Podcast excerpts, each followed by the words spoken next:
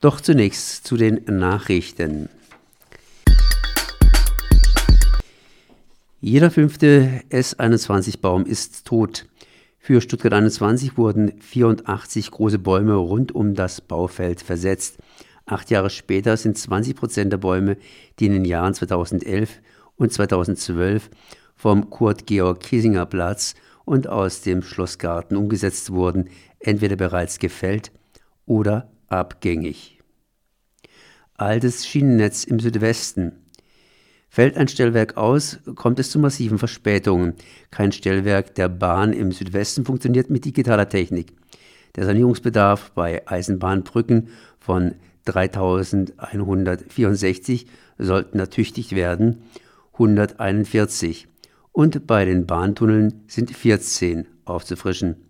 Das Streckennetz ist seit 1994 von 3708 auf 3346 geschrumpft, das heißt um 9,7 Prozent oder fast 10 Prozent. Der FDP-Bundestagsabgeordnete Christian Jung, Karlsruhe Land, hat in einer parlamentarischen Anfrage an die Bundesregierung dies bestätigt bekommen. Das Landesverkehrsministerium in Stuttgart bestätigte ebenfalls die Infos. Laut Bahn ist die Kapazität von Stuttgart 21 Deutschlandtakt ausreichend.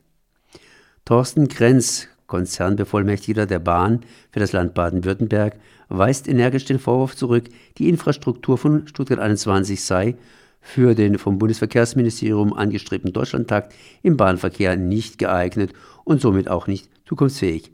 Herr Krenz reagierte damit auf den Bericht im Südwestfunk. Dieser hatte Ende Juni gesendet, der neue Durchgangsbahnhof sei den Entwurf für den Deutschlandtakt vorgesehenen Zugzahlen nicht gewachsen. Bundesgerichtshof sieht keinen Rechtsmissbrauch durch die deutsche Umwelthilfe.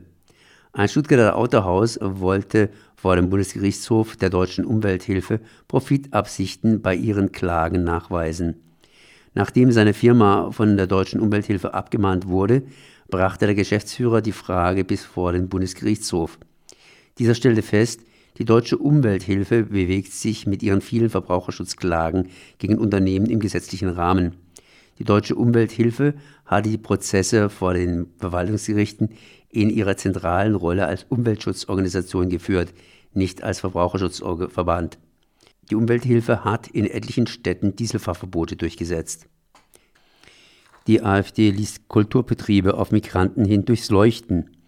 Heute am 4. Juli endet die Frist des Kulturministeriums, die AfD-Anfrage zu beantworten, wie viele Nichtdeutsche im Kulturbetrieb arbeiten.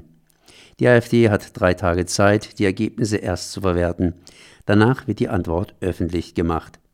Das Theater Ulm hat eine Anfrage an die AfD gestartet nach den Vorstrafen, abgeschlossenen Schulabschlüssen und abgeschlossenen Berufsausbildungen der Mitglieder des AfD-Landesverbandes.